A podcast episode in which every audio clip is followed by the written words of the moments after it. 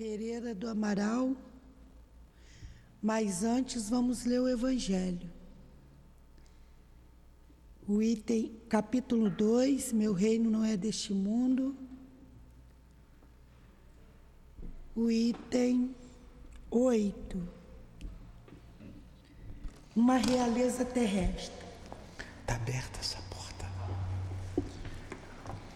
Quem melhor do que eu pôde compreender a verdade destas palavras de nosso Senhor?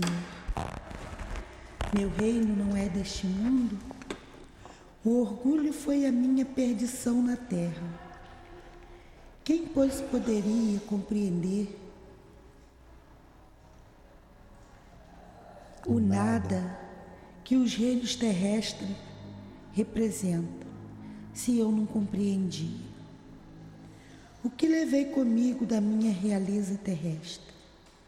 Nada, absolutamente nada. E como para tornar a lição mais terrível, a realeza não me seguiu até o túmulo. Rainha era eu entre os homens. Rainha acreditava entrar no reino dos céus.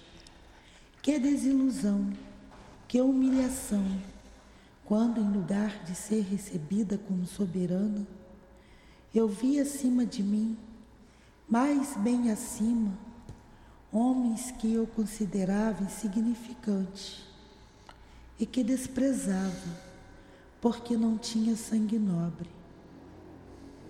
Oh, nesse momento compreendi a inutilidade das honras e das grandezas que se buscam com tanta avidez sobre a terra. Para se preparar um lugar no reino dos céus, é preciso abnegação, humildade, caridade, em toda a sua perfeita prática, e benevolência para todos. Não se pergunta o que fomos, qual a posição que ocupamos, mas o bem que fizemos, as lágrimas que enxugamos. Ó Jesus, disseste que teu reino não é deste mundo, pois é preciso sofrer para chegar ao céu. E os degraus do trono não nos aproximam dele. São os caminhos mais penosos da vida que nos conduzem a ele. Procuremos, pois, o caminho entre as dificuldades e os espinhos, e não entre as flores. Os homens correm em busca dos bens terrenos como se pudessem guardá-los para sempre. Mas aqui não há mais ilusões, e eles logo se apercebem de que se apoderaram apenas de uma sombra e negligenciaram os únicos bens sólidos e duráveis, os únicos que lhes seriam proveitosos na morada celeste os únicos, os únicos que poderiam dar entrada a essa morada. Tenham piedades daquele, daqueles que não ganharam o reino dos céus e ajudem-nos com suas preces, porque a prece aproxima o homem do Altíssimo. É o traço de união entre o céu e a terra. Não esqueçam uma rainha de França, 1883.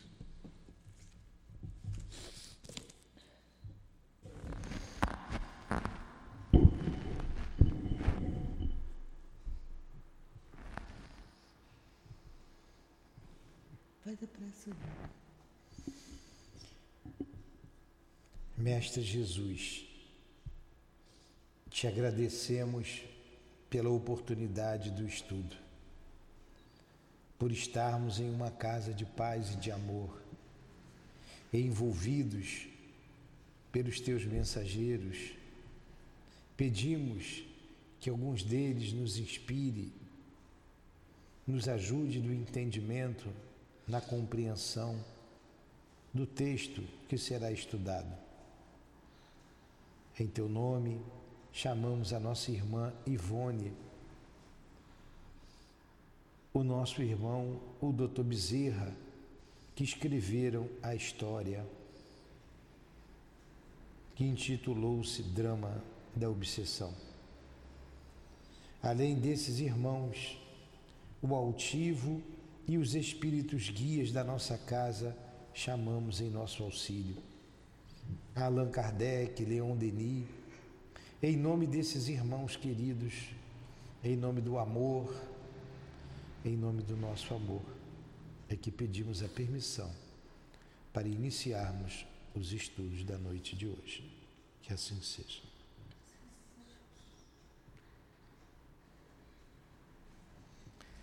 Então vamos lá. Semana passada foi descrito aqui as torturas que os nossos irmãos da família Boab sofreram.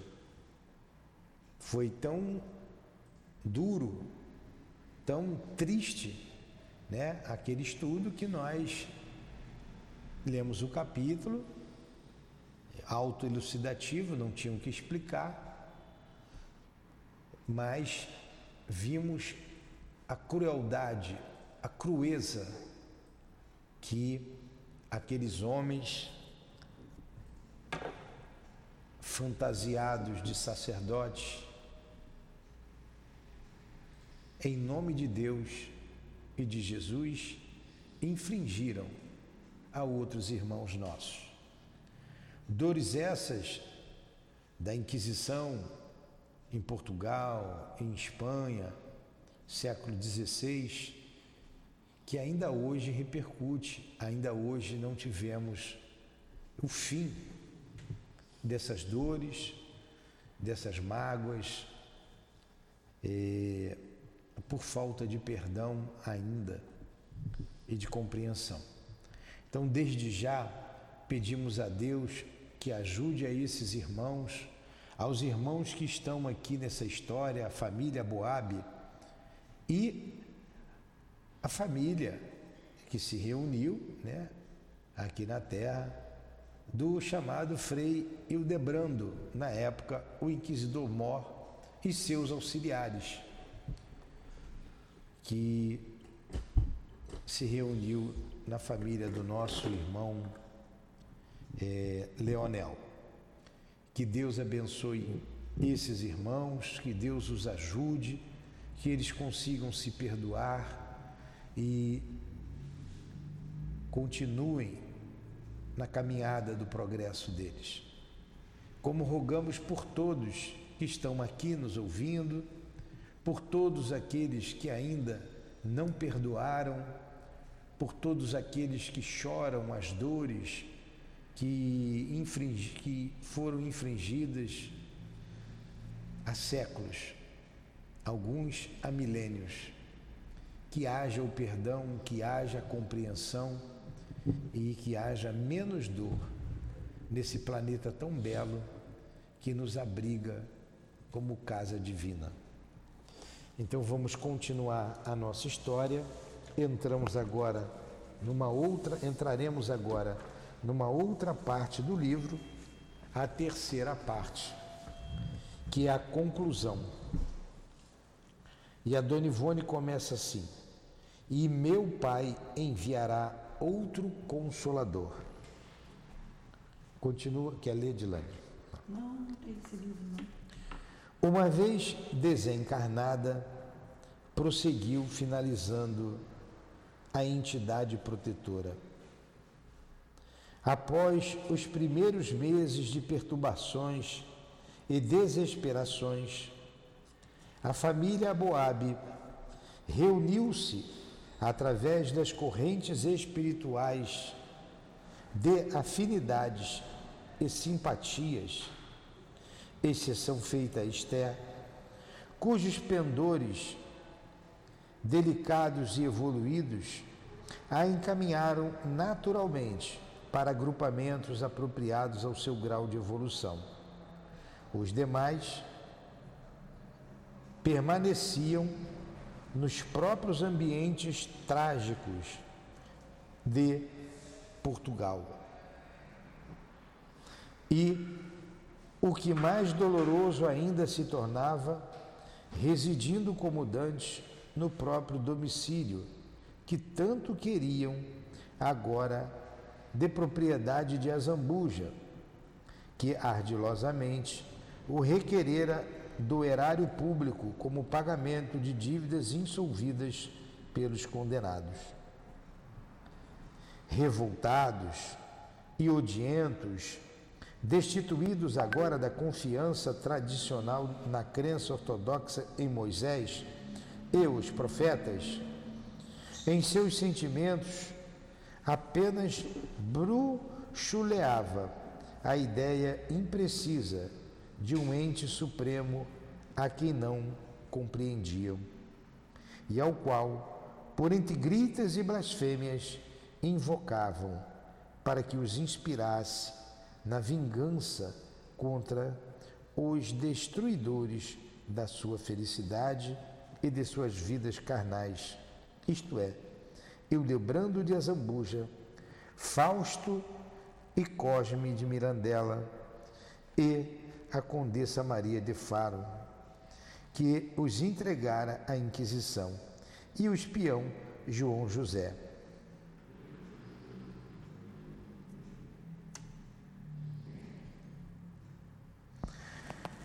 E efetivamente, olha só, desencarnados voltaram para a propriedade deles, os padres já tinham tomado conta e eles estão lá, né? sem o corpo, todos sofrendo.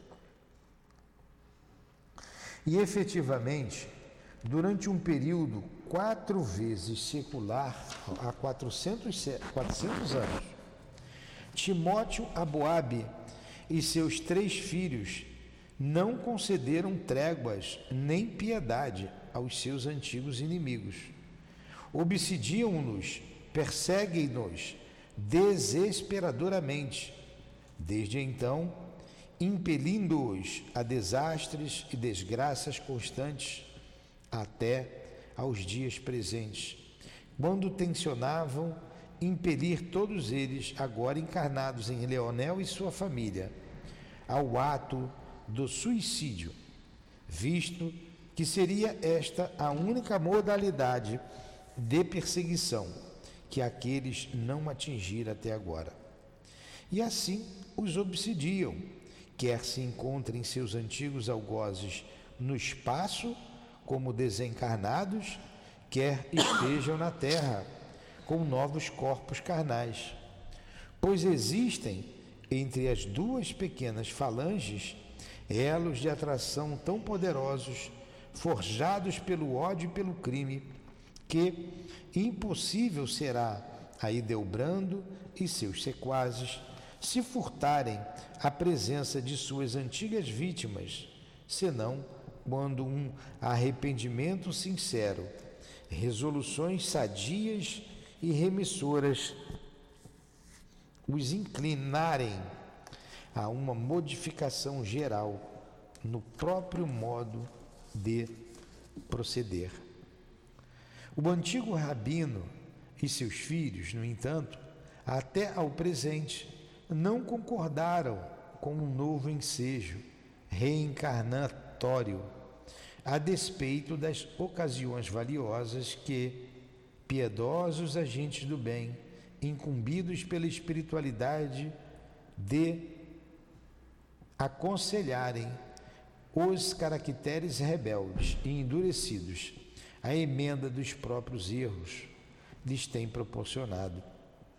Descrentes da misericórdia do próprio ente supremo, de cujas leis que não compreendem, se ressentem pelo muito que sofreram, não acreditando em amigos e na própria justiça, uma vez que presenciaram em Portugal, governantes cruéis cometerem iniquidades contra os próprios súditos, mancomunados com hordas assassinas que se proclamavam intérpretes da verdade, as quais se valiam do poder adquirido à sombra da religião para a prática de todas as paixões vis, repelindo toda a possibilidade de instrução filosófica fornecida pelos instrutores espirituais para um trabalho de reforma e esclarecimentos em si mesmos,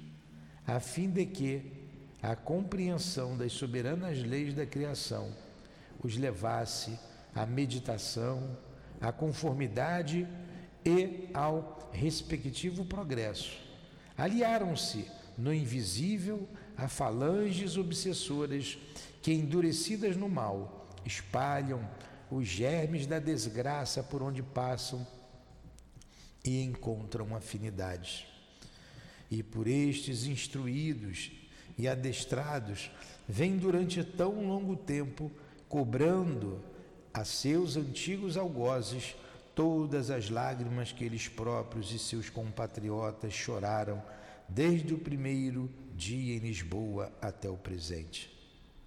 De outro modo, os antigos inquisidores, espíritos com efeito maldosos, afeitos ao erro, igualmente endurecidos, absolutamente não se preocuparam com a própria regeneração até o momento, tratando de lealmente se voltarem para Deus, a fim de resgatarem o mal passado através de realizações benfazejas, em vez de o fazerem na expiação dolorosa. Tem, ao contrário, revidado as hostilidades sempre que possível, quando desencarnados, muito embora o terror que nutrem pela presença de suas desgraças, das suas desgraçadas vítimas do século XVI, agora transformadas em algozes. E tais vêm sendo as batalhas verdadeiramente infernais que se desenrolam desde aquela malsinada época entre essas falanges litigantes que a Zambuja e seus acólitos sentindo-se inferiorizados nos ardis para o revide das represálias, organizaram no invisível uma como associação defensiva contra os aboabes. E após mil tentativas e peripécias para se furtarem aos choques constantes daqueles, reencarnaram juntos, criando uma família carnal na terra por afinidades passadas, como unidos haviam sido no pretérito pela cumplicidade nos crimes praticados. E o fizeram nas seguintes posições de responsabilidades e descendência, automaticamente inspirados pela consciência culposa de cada um. E o deu brando, então vamos lá. Ambos endurecidos as duas famílias. Olha que confusão, hein? Quanto ódio. Tanto quando ambos desencarnados, quando alguém, quando a outra família encarnava. Certo? Alguma pergunta? Aí continuava eles ali. Bora, Dilane.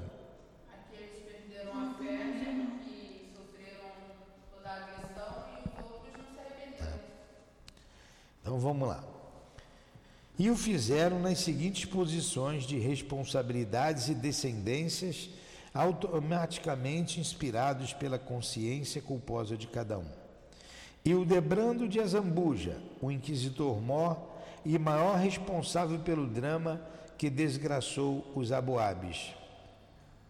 É o Leonel, o guarda-livros suicidas. O que, que o Leonel fez?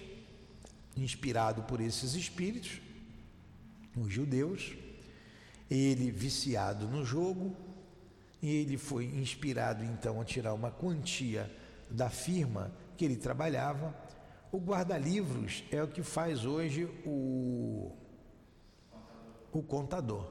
Ele era o contador, tinha acesso, perdeu muita quantia, perdeu tudo no jogo e esses mesmos espíritos o inspiraram novamente. Ó, só tem dois caminhos: ou a prisão, a vergonha da prisão, todo mundo vai saber que você roubou, ou suicídio, acaba com tudo, ninguém vai saber, você vai esquecer, vai acabar tudo. Ele acabou se suicidando. Condessa Maria de Faro, cúmplice de Hildebrando no caso Aboabe, a qual precipitou a pedra de escândalo para a consumação do drama, com agravantes drama que, se ela o quisesse, teria atenuado através do esforço da boa vontade. A esposa de Leonel, cujo calvário de provações e lágrimas nessa qualidade formaria um volume. Então, olha lá, a Condessa Maria de Faro vem como esposa de Leonel.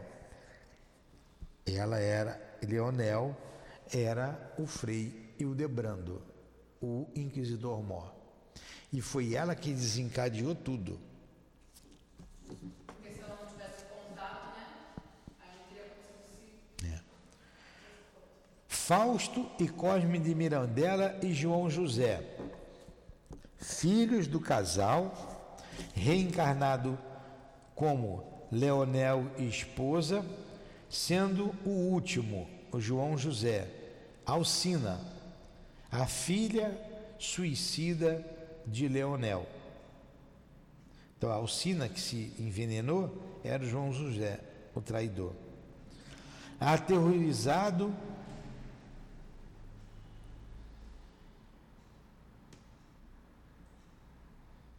ante as vinditas atrozes movidas pelos espíritos de seus antigos anos de Lisboa. O espírito João José preferiu ocultar-se numa encarnação de forma femininas, esperançado de que, assim disfarçado, não pudesse ser reconhecido. Enganou-se, porém, visto que sua própria organização psíquica atraiçoou-o, modelando traços fisionômicos e anormalidades físicas idênticos ao que arrastara na época citada. Encontrou-se de outro modo enredado em complexos físicos oriundos da mudança de sexo, anormalidades sexuais e mentais fáceis de fornecerem pista de reconhecimento a um obsessor. Terminando, como vimos de início, sob a pressão perseguidora de Timóteo, que sistematicamente lhe apresentava em quadros mentais um recipiente com solução corrosiva por qualquer pequena contrariedade doméstica, porquanto seu desejo seria apossar-se definitivamente desse espírito, a fim de escravizá-lo à seita macabra dos vingadores judaicos existentes no invisível, em ação contra aqueles que, durante séculos, vêm intransigentemente perseguindo, sem razões plausíveis, os da sua raça sob mil formas diferentes. Olha só, olha a associação que existe no invisível. Os vingadores, uma, uma seita macabra, os vingadores judaicos. Tá? Só para se vingar daqueles que os perseguem. De posse de tão preciosas informações, estabeleci o único programa lícito perante as leis da fraternidade: tentar a reeducação dos litigantes à base da cristianização das suas individualidades espirituais, muito embora estivesse certo de que o aprendizado que se seguiria apresentar-se-ia longo e espinhoso através de uma ou mais reencarnações. Seria tarefa árdua para nós outros que os deveríamos aconselhar e instruir, auxiliando-os no reajustamento indispensável, mas seria necessário, imprescindível, que assim fosse. E tanto eu como meus dedicados companheiros de trabalho estávamos dispostos a tentar o certame, uma vez que Outro não seria o nosso dever de cooperadores do grande mestre Nazareno. Aliás, cumpre ao obreiro tão somente a realização dos serviços confiados à sua competência, sem discutir se serão os mesmos penosos, difíceis ou fáceis execução. Na noite seguinte à nossa entrevista com a entidade espiritual orientadora das suas falanges em apreço, realizou-se a reunião dos médiuns de minha confiança, por mim solicitada, que é o doutor Bezerra falando, viu? E eu e mais alguns obreiros ligados à agremiação terrena, patrocinadora do, do feito, levamos ao fenômeno da incorporação o antigo rabino e seus filhos. Em verdade, ser-nos-ia dispensável aquela reunião. Resolveríamos sim o lamentável drama espiritual, dispensando o concurso humano. Olha só o que o doutor Bezerra diz aqui. Eles, a mesma coisa que o André Luiz diz em suas obras. Essa nossa reunião de desobsessão, ela é dispensável. Vai para lá, Dilane, senta lá, pode sentar ali. Ó. Ela é dispensável. É, ela, hum, eles não, não precisa da nossa ajuda. Agora, a gente está ali por misericórdia, por amor deles e para um aprendizado nosso. Então, a gente tem que fazer o possível, fazer o possível para não atrapalhar nesse trabalho. É interessante essa reunião aqui de desobsessão, mas vamos lá. Então ele chamou lá os médios de confiança dele e colocou aqui três fatores: ensinamento e aprendizado para os próprios homens. Então aquilo ali é ensinamento e aprendizado para nós.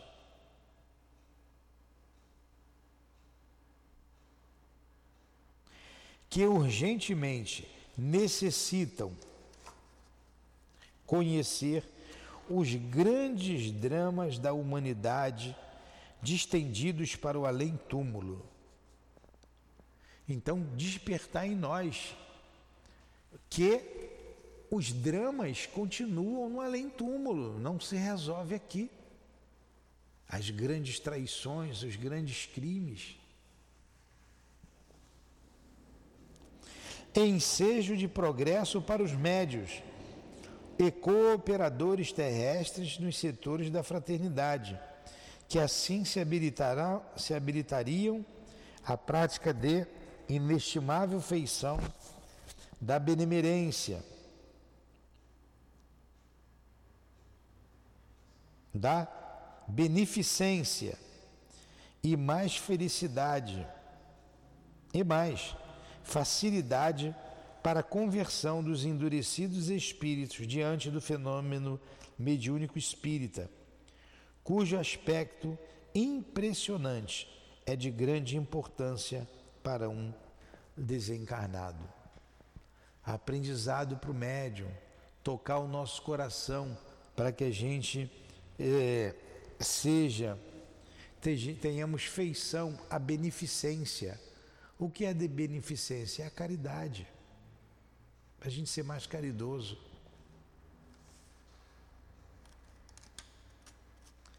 E é importante para o desencarnado, nós encarnados conversarmos com ele. Os debates com o presidente da mesa eram vivos, eloquentes e acres por parte de Timóteo e de Joel e menos resolutos por parte do jovem Saulo e Rubem.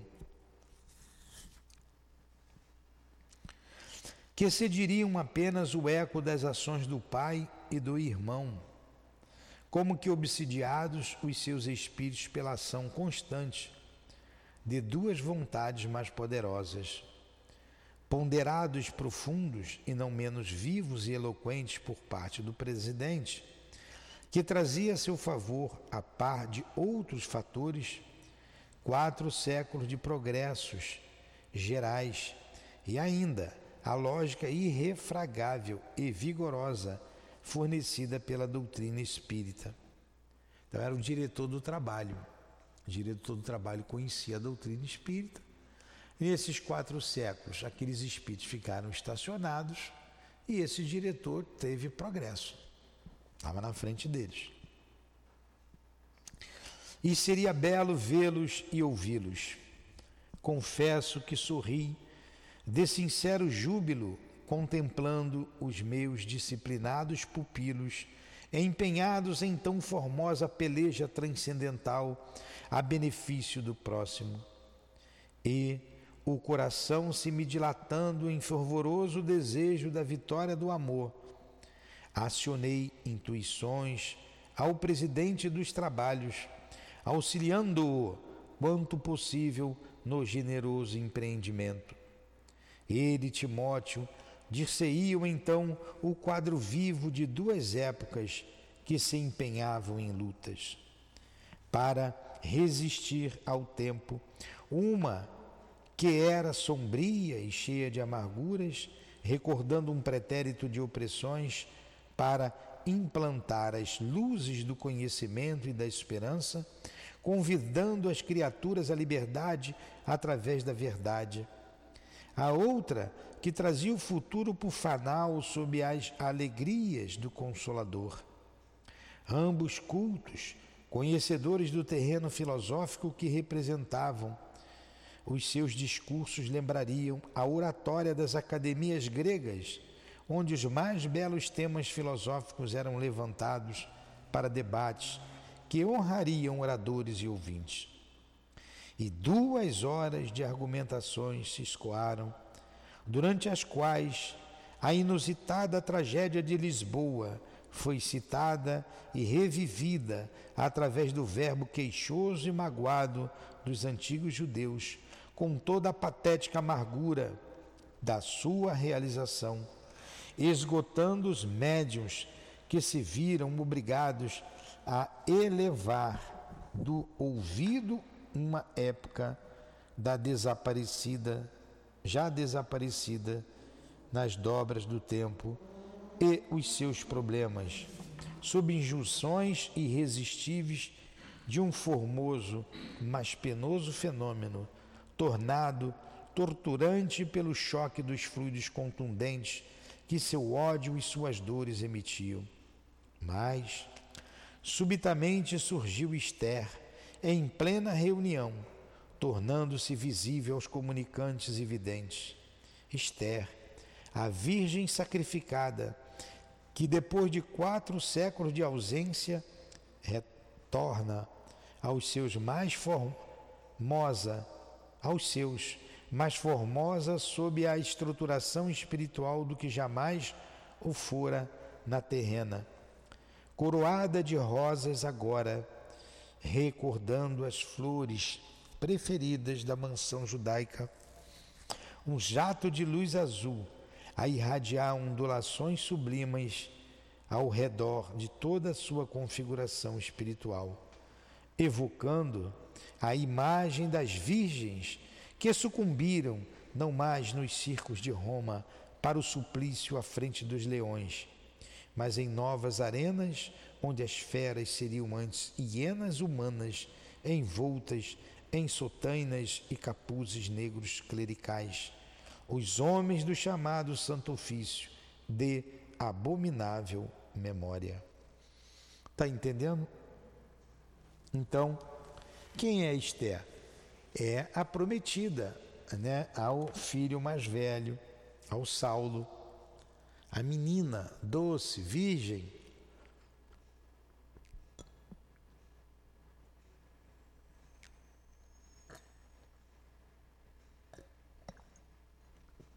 que foi ser viciada, ultrajada pelos seus sequazes, o Frei e o Debrando, e depois pelos demais carrascos.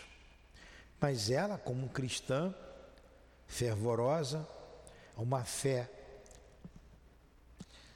firme, perdoou. E ela saiu daquela situação terrível para uma região de elevação enquanto os outros, por revoltados que ficaram, continuaram nessa perseguição. Então ali aparece Esther, né? Tomadas de um deslumbramento que tocava as raias do pavor, as quatro individualidades endurecidas se detiveram nos enunciados de revolta.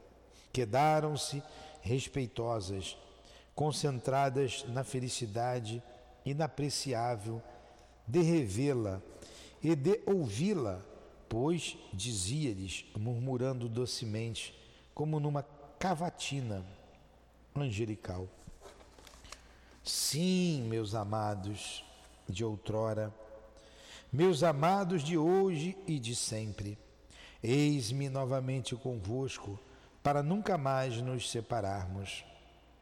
Mas, para que tão grandiosa aventura se concretize, necessário será que eu vos recorde um sagrado dispositivo da lei da nossa raça.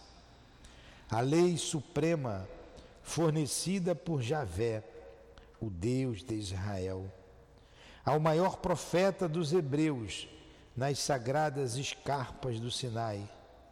Estatue, estatue como principal dever dos filhos de Abraão. Este mandamento que encerra todos os demais, que os homens e os espíritos deverão observar para serem agradáveis ao Criador. Amarás o Senhor teu Deus de todo o teu coração, com todas as tuas forças, com todo o teu entendimento e ao próximo como a ti mesmo. E não o ódio secular que vindes alimentando em vossas almas para desgraça vossa e impossibilidade de nossas próprias felicidades.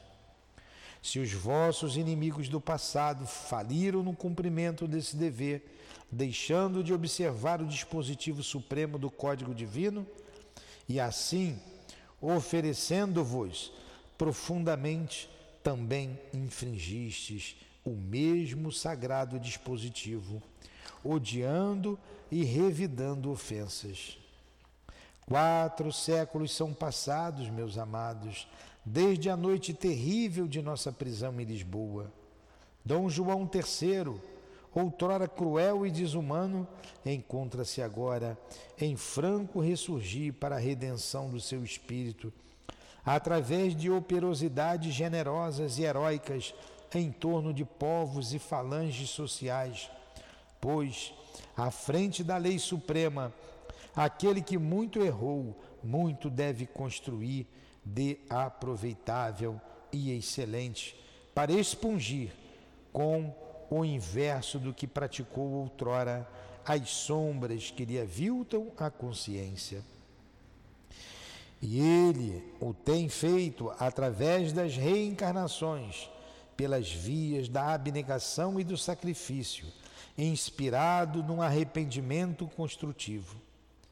Depois de horas desesperadoras dos mais negros remorsos, em que também conheceu o amargor das lágrimas derramadas por aqueles a quem perseguiu. Através das leis que criou sofreu ele próprio, com agravantes terríveis, o rigor das mesmas leis em encarnação obscura e humilde, que posteriormente tomou em Portugal mesmo, nascendo em círculo familiar da própria raça que ele tanto perseguiu, para provar o desacerto das leis e instituições por ele próprio criadas.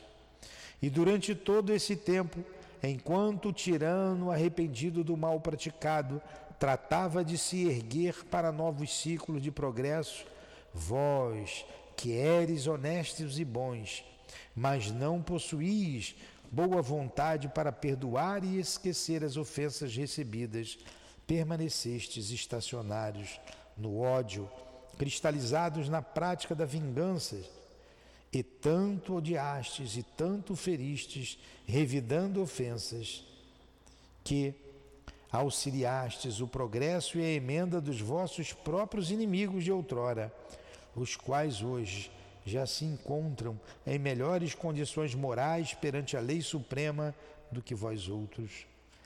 Pois o certo é que eles não mais odeiam a quem quer que seja, e que um grande e sincero arrependimento do passado mal os predispõe a futuro honroso e reparador. É tempo, pois, de perdoar para serenar o coração e tratar de progredir. É tempo de amar a Deus nas pessoas dos vossos irmãos de humanidade e não apenas aos compatriotas e correligionários da mesma fé religiosa.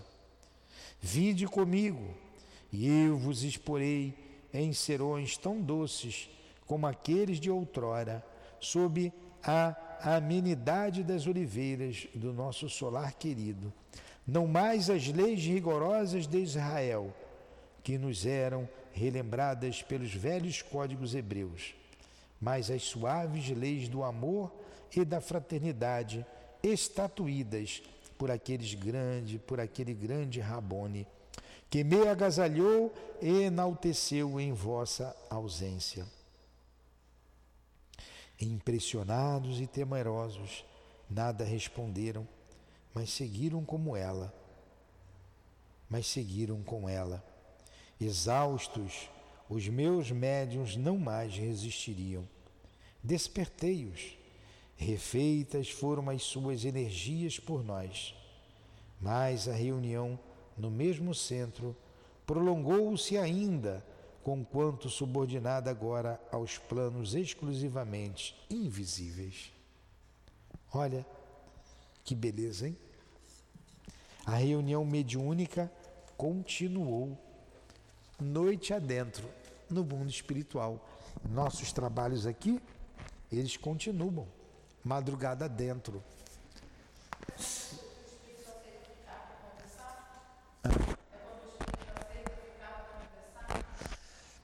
Eles aqui não tinham aceitado ainda, né? Estavam em discussão, nem sempre, às vezes não aceitam, mas continua o trabalho para ver se eles conseguem é, é, perdoar, se afastar daquela residência, daqueles familiares. Isso continua a madrugada dentro. Muitas vezes nós nos falamos, eu venho conversar com você, você não escuta a gente falar? Espera que eu venho. É isso aí. Não tem jeito, tive que ler mas uma história interessantíssima, não é?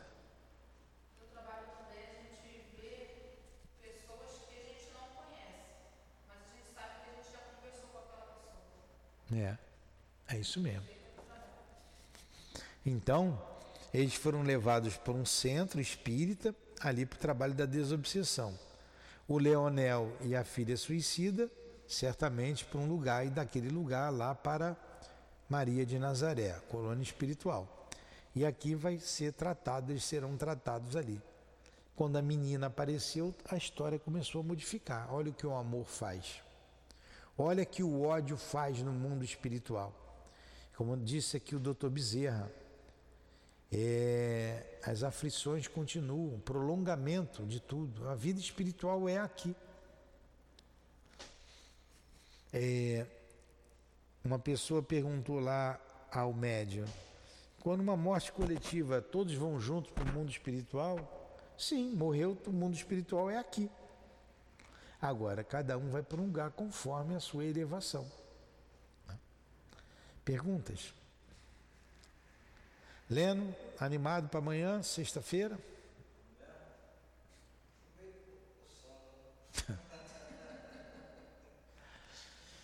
Então, que Jesus nos abençoe, abençoe a nossa a nossa noite de trabalhos, que continuaremos com o estudo do Evangelho. Que Deus abençoe e proteja a nossa casa de amor. E como pedimos inicialmente, que Deus abençoe e proteja esses irmãos que fazem parte desta família, família do Leonel, a família do Aboabe, uma só família, filhos de Deus, irmãos nossos o consolo e a esperança para todos. Que Deus os abençoe. Que Deus abençoe a todos os presentes, encarnados e desencarnados. Que Deus abençoe a todos que nos ouvem à distância. Que as vibrações de amor cheguem até os seus lares. que sejam perfumados pelas rosas que este belo espírito, essa bela moça, distribui a todos os presentes. Em nome do nosso amor, Lourdinha, em nome do amor que vibra em nossa casa, em nome do amor do nosso irmão altivo, de Allan Kardec, de Leon Denis, da nossa irmã Ivone, do Dr. Bezerra, em nome do teu amor, Jesus, e do amor de Deus acima de tudo, é que damos por encerrados os estudos da tarde e noite de hoje. Que assim seja.